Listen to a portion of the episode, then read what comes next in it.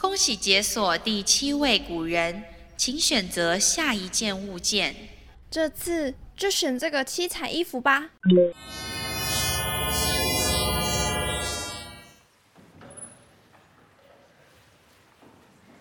这个古人是卖布的吗？但这个地方看起来也不像啊。我们是来到了一个朝堂上吧？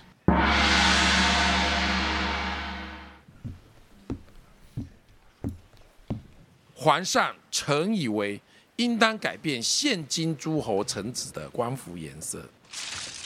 寡人觉得不妥，爱卿退下吧。什么神奇的证件？衣服颜色有必要改吗？是啊，这位大概就是太中大夫贾谊，也难怪这次皇帝回绝了他的意见。这天底下还有更多重要的事情等着皇帝做呢。今天就让我们一起来认识这位传奇人物贾谊吧。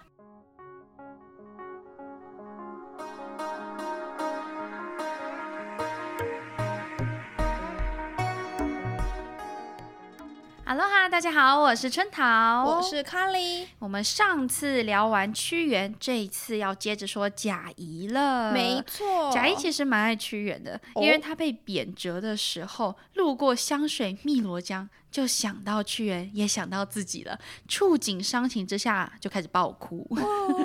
为什么我们都这么惨呢？然后他就为了记录这一天很难过、很触景伤情，就写了一篇日记，叫做《吊屈原赋》。不过虽然看起来是吊唁屈原，它里面蛮多还是在抒发自己的心情。他只能当日记在写哦。但即使是日记，对我们而言也是很珍贵的，因为啊，我们的贾谊呢。确实哈，是活得有点短，也才三十三岁而已。孟子都能活到八三还八四了耶，他还不到一半。对啊，那他最后是怎么挂的呢？其实啊，是当保姆给当挂的啊，他就照顾皇帝最宠爱的儿子，结果。不小心给人家皇帝给照顾死了，他就超愧疚，最后抑郁而终。天哪，哎，他也算是一个好保姆哎，人之儿女，己之儿女。但如果保姆都他这样的话，要照顾一个小孩就要挂一个，那也挺费保姆的。也是也是，但他也算超强保姆了。他非常的注重儿童教育，什么入学年龄啊、教学的课程啊、师资怎么选择、学习环境，这些他可都是有讲究的嘞。哇，很全面哎。直接开个学校吧？没有啊，他可能要先开一个妇产科，因为他那个日记本本里面哦，还有一篇日记叫做胎教。真的假的？是我想的那两个字吗？呀，他说哈，这个孕妇啊，在确定了有小 baby 之后，要站有站相，坐有坐相，不能翘脚，笑不可喧哗，哎，不能大笑，只能咯咯咯小笑一下哈就好了。独处的时候呢，不能积聚，不能跟孟子妻子一样。脚开开坐，对，那这样就会扣分哦，还要积分是不是？当然喽，而且你生气的时候也不可以骂人哦，免得要急火攻心，伤了孩儿。哇，不过他这是写给皇后的啦，跟你们这些凡夫俗子应该是没有什么关系了。皇后的专属育儿杂志，对，来自作者特级保姆贾谊。但大家保姆真的只是副业哦，不要听到这里就跟别人说，哎，贾谊是历史上有名的保姆，很尴尬。哎，真的先不要，还不是你说太多。哎，你明明也很喜欢这一段啊，你在那边。哎，各位，我们快回来。说到贾谊，最先想到的一定就是《过秦论》吧？教，救命哦！你嘘。这个过秦论呢，它很厉害。我们高中课本读的其实只有三分之一哦，完整的分上中下，分别在骂秦始皇、秦始皇儿子跟儿子的儿子，所以不是过秦论，是嘴秦论。对，那贾谊他骂的内容是什么呢？是什么呢？是秦国超烂的治国政策。哦。前一话我们说过，战国时的铁三角，楚国最大，齐国最有钱，秦国最强，最会打仗。对，秦国就开始疯狂打仗，先打自己附近的，扩展版图之后，再慢慢兼并其他国家。其他国家哎，当然也不笨啊，他们就赶紧抱团，要一起攻打秦国。发烂叫大家十点秦国集合。对，理论上呢，秦国应该就没救了嘛。再强也不可能赢过这么多国的联军嘛。合体计，哎，结果没想到秦国居然用心理战术。他打开了城门，然后对着联军喊：“来呀，有本事进来呀，来呀！”这一嗓子下来，哎，不得了了，把大家给整懵了，集体都傻眼了，什么意思？搞得人心惶惶。加上他们不同国家从东南西北不同地方跑来，哇，好累哦。哎，而且你要想，那个年代是没有飞机，没有捷运呢，马也没有这么多，哎，我绝对直接投降的。对，所以秦国抓准时机，把他们一举击破，最后开启秦始皇的年代。那所以贾谊要嘴的是哪部分呢？哎，贾谊呢就提出了一个问题：这么厉害的秦国，这么会打仗的一个国家，最终为何会落到差点被一个农夫用几百人打败的下场呢？贾谊就总结了：因为秦始皇他很聪明，也很贪婪，短视尽力，只会夺天下。不会守天下。怎么说？秦始皇一上任呢，哎，他就很紧张，担心国家不稳固，有人会动摇自己的地位，所以呢，他就建立了长城，防止外患，防止匈奴进犯。然后呢，怕大家太有想法，不好拿捏，于是焚书坑儒，最后削弱了诸侯权力，要中央集权嘛。是，还严刑峻法，奖惩不当，杂事还一堆，像什么修长城啊，修宫殿啊。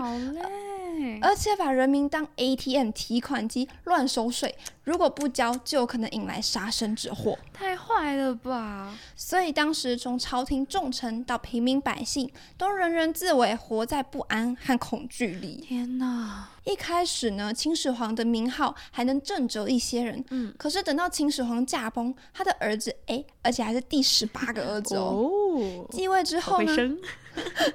继位之后，有人受不了了。这个呢，就是农夫陈涉。他真的是那种种地的农民哦。他举手说“我受不了了”的时候，我要起义的时候，手里握着的可还是挖土的铲子。对，真的，他就是割草割到一半想要反叛。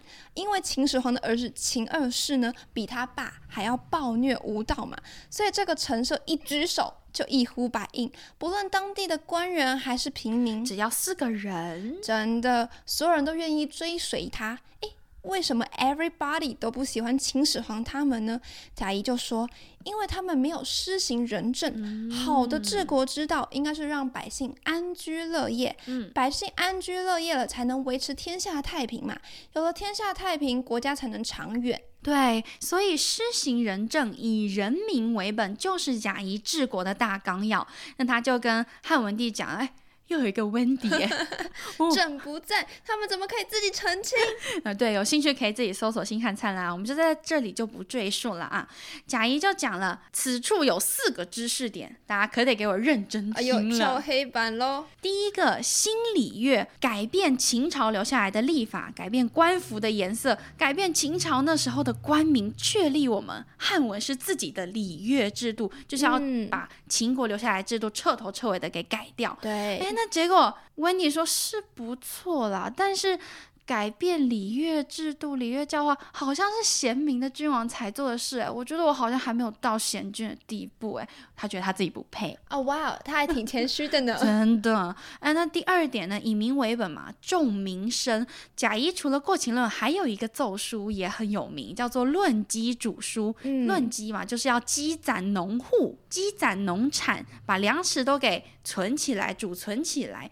这点温蒂也觉得很赞。对，他在这条法律刚颁的时候，还亲自。耕田种田做表率，哇哦，哎，他很亲民哦。那第三点，令列侯之国，意思就是让列侯都返回自己的封地里啊。哎，在这边汉初的时候，列侯跟诸侯有还是有点分别的。他们虽然都有领地，可是诸侯算是同姓王分封，嗯，所以他们可以有自己的军队，但是列侯没有，所以列侯就会开始选自己的封地那个家要住在哪里嘛。那当然，大家都比较想要住在长安啊，住在首都。那生活机能一定比较好啊。对啊，可是当时又没有那种连连锁大超商，很多百货公司啦，自己用的怪的东西都要从封地给运过来，什么护手霜、沐浴露啊，可能有自己的香味啊。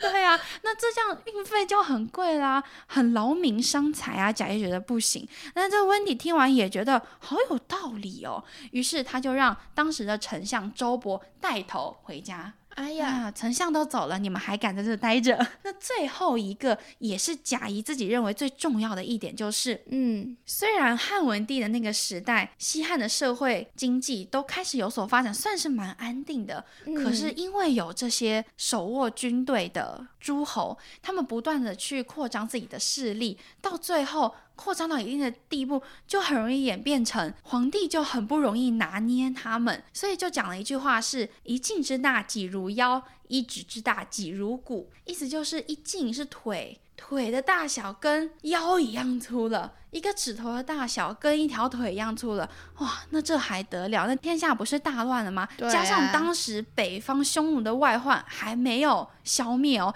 所以最终会不会变成内忧外患互相打？那皇帝那那就很尴尬了。所以贾谊就建议汉文帝要重建诸侯而少其力，意思就是让所有人都可以去当诸侯，分散掉那些诸侯的力量。嗯，那想当然尔，这个三跟四啊，就会让这些高官爵禄们。非常的生气，诶，他们为什么这么生气呢？那就要讲到贾谊只活了三十三年这件事了。嗯，贾谊从小就饱读诗书，非常的聪明，他被皇帝赏识，当了博士。嗯，当时博士他是最年轻的，他是忙内，他跟前朝的那些老博士们都一起论事。可是那些老博士呢，比较擅长骑马打仗。他们不太擅长表达，不善言辞。嗯，所以当他们有什么话的时候说不出来，贾谊就会站出来帮他们讲，那个说说啊，他讲什么，他讲什么，重点是讲的还可对，哎呦，头头是道的。嗯，这些老博士蛮崇拜他的，皇帝也觉得他很棒，就把他提携为太中大夫。